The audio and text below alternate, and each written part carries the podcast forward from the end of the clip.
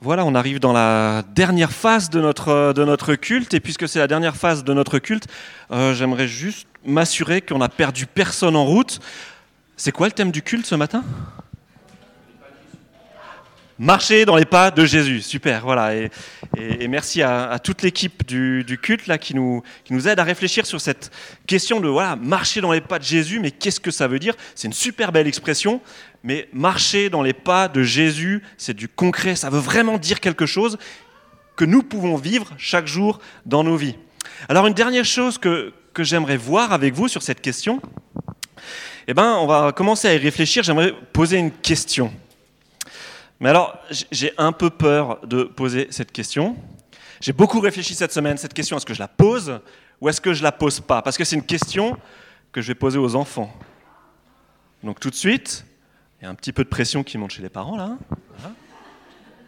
Et la question que je vais poser aux enfants, écoutez bien, est-ce que vous avez déjà vu des grandes personnes faire des choses qu'elles vous interdisent de faire?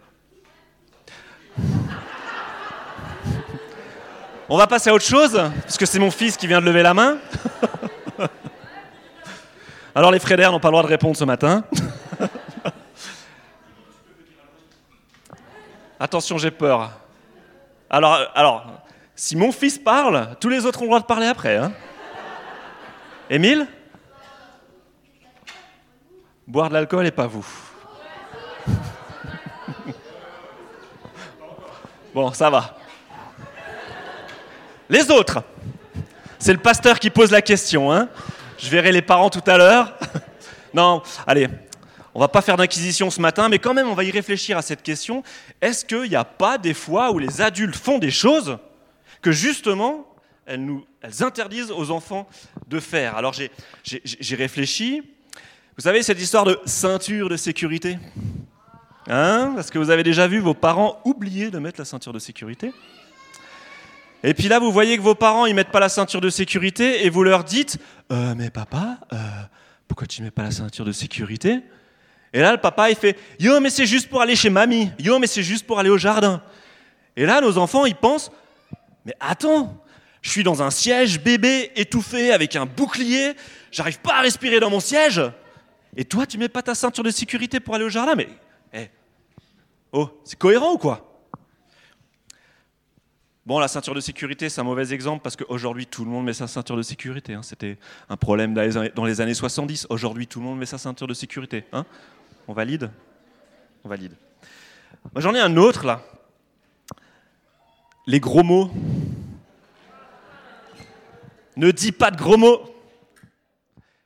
Est-ce que. Alors, juste une petite question anonyme, un sondage anonyme, d'accord? Donc, euh, on lève juste la main. Avez-vous déjà entendu vos parents dire des gros mots Ah bah il y a que les, les frères là qui, qui assurent pas là, on dirait. Hein bah bravo les autres, hein, bravo les autres parents. Jamais de gros mots à la maison, bah voilà, je, vais me remettre en question. Merci, ça me, ça m'interpelle. Je sais pas, euh, il y, y, a plein d'exemples comme ça. Par exemple, est-ce que vous avez déjà entendu vos parents dire des mensonges? Genre vous êtes en une fête de famille et puis là, il y a le papa là, qui dit Ouais, cet été, j'étais, j'étais à la pêche. J'ai ramassé une saule, mais elle était comme ça, quoi. Et puis là, vous êtes en train de réfléchir, mais euh, comme ça, t'es sûr euh, Pour moi, c'est, je, me souviens d'un truc comme ça. bon, ok, d'accord. Et là, on comprend pas. On comprend pas parce que les, les grands nous disent de faire des choses et nous, les enfants, enfin les enfants, se disent, mais attention, on nous demande de faire des choses, mais ensuite, à la maison, on se rend compte que ça ne se passe pas comme ça. Et là, j'ai envie de me poser la question, mais est-ce que c'est normal? Est-ce que c'est normal que les grandes personnes aient le droit de faire des choses qu'ils interdisent aux enfants? Et eh bien ça, on a une expression en français qui dit « faites ce que je dis, mais pas ce que je fais ». Et ça, ça concerne les grands aussi. On se souvient de la révolte des Gilets jaunes il n'y a pas longtemps. Et là, ce qu'on reprochait aux élites, c'était justement de se permettre de faire des choses que nous, en tant que citoyens, eh ben, on n'a pas le droit de faire. Et puis en plus, ces personnes qui font ces choses passent des lois et elles, à la maison ou dans leur vie, elles s'affranchissent de, ces lois, elles ne payent pas les impôts et ainsi de suite. Quand on voit des choses comme ça, on se dit, mais c'est pas possible. Il faut être cohérent, il faut être cohérent entre ce qu'on dit et ce qu'on fait. Moi, le truc, quand j'étais petit, qui me faisait halluciner, j'avais dans ma famille des personnes qui fumaient. C'était des cousins à moi, ils fumaient. Et moi, j'étais gamin, et moi, on m'avait dit, mais attends, mais tu fumes euh, Mais en fait, tu es en train de préparer ta tombe, en fait, si tu fumes. Et je demandais alors à, mes, cousins, je disais, mais attends, mais tu, fumes là euh, Pourquoi tu fumes et tout? Et là, mes cousins, ils me disaient, petit, si tu veux un conseil, ne commence jamais. Parce que fumer, c'est dangereux. Et ils me disaient, si tu fumes, tu as une chance sur deux de mourir du tabac. Avec leur petite voix de fumeur. Hein. Si tu fumes, avant 17 ans, tu as une chance sur deux de mourir du tabac avant 60 ans. Et moi, j'étais gamin et je tremblais. Je disais, mais ok, je veux pas fumer, mais toi, pourquoi est-ce que tu fumes? Et alors là, ces personnes me regardaient, elles réfléchissaient et elles disaient, tu sais, c'est compliqué. Eh ouais, c'est toujours compliqué d'être cohérent entre ce qu'on dit, ce qu'on sait qu'on doit faire, et ce qu'on fait vraiment en fait dans la réalité. Et là, euh, la Bible, elle a un mot particulier pour parler de ce problème qu'on a à faire les choses qu'on sait qu'on doit faire, à faire les choses qu'on sait que c'est bon pour nous et qu'on n'arrive pas à faire. Alors ce mot, il est un peu ringard. C'est le mot de péché. Hein, on l'a entendu dans les églises ainsi de suite. Le péché.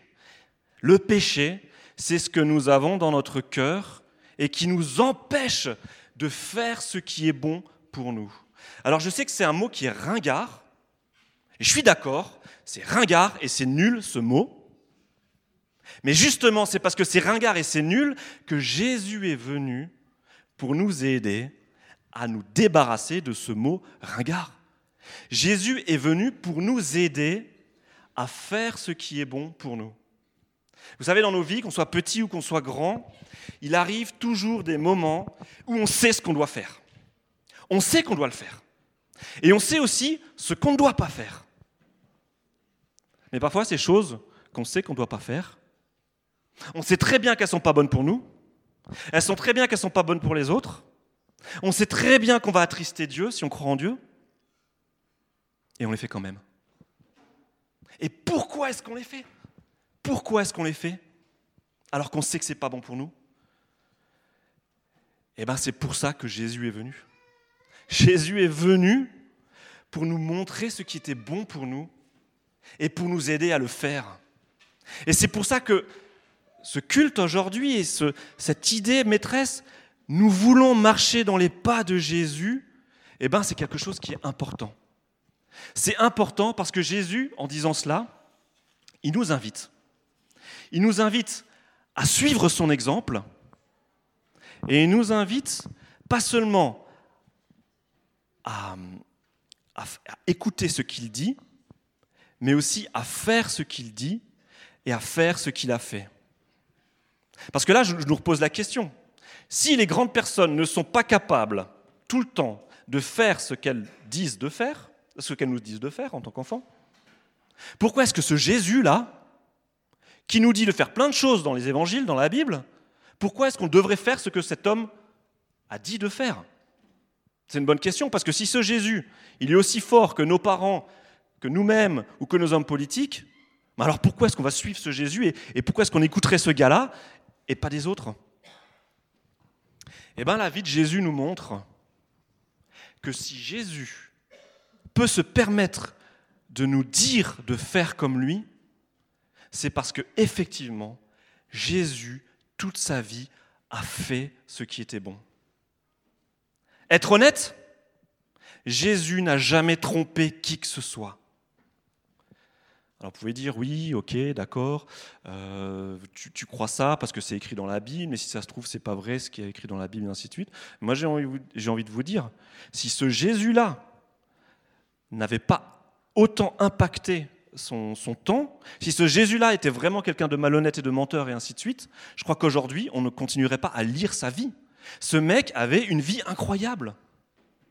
Il a été honnête jusque dans les petites choses. Il a été fidèle dans tous ses engagements. Il n'a jamais laissé tomber personne. Jésus nous demande d'aider les pauvres, hein, on l'a vu tout à l'heure. Mais Jésus, il a passé sa vie à aider les pauvres. Jésus n'aurait jamais raccroché au téléphone d'une personne qu'il appelait, en disant Jésus, j'ai des angoisses. Jamais il n'a fait ça. Aimer son prochain, ah là on est d'accord, c'est super chaud, c'est dur, ok, c'est vrai, c'est dur. Mais Jésus l'a fait. Et Jésus a aimé son prochain jusque sur la croix. Lorsque Jésus était crucifié sur ce bois où il souffrait, où il saignait, où il transpirait, où il mourait, eh ben Jésus a aimé son prochain jusque dans ces extrémités-là. Donc moi j'ai envie de dire, suivre les grandes personnes, c'est bien. Et c'est bien, et ça marche comme ça. Quelque part, nos parents sont des modèles que nous voulons imiter. Mais il faut bien être réaliste. Nos parents ne sont pas parfaits. Mais par contre, il y a une personne qu'on peut suivre et qui a montré par sa vie qu'elle était digne de confiance, eh ben c'est Jésus. C'est ce Jésus, et je crois que c'est ce Jésus que nous voulons avoir comme modèle dans nos vies.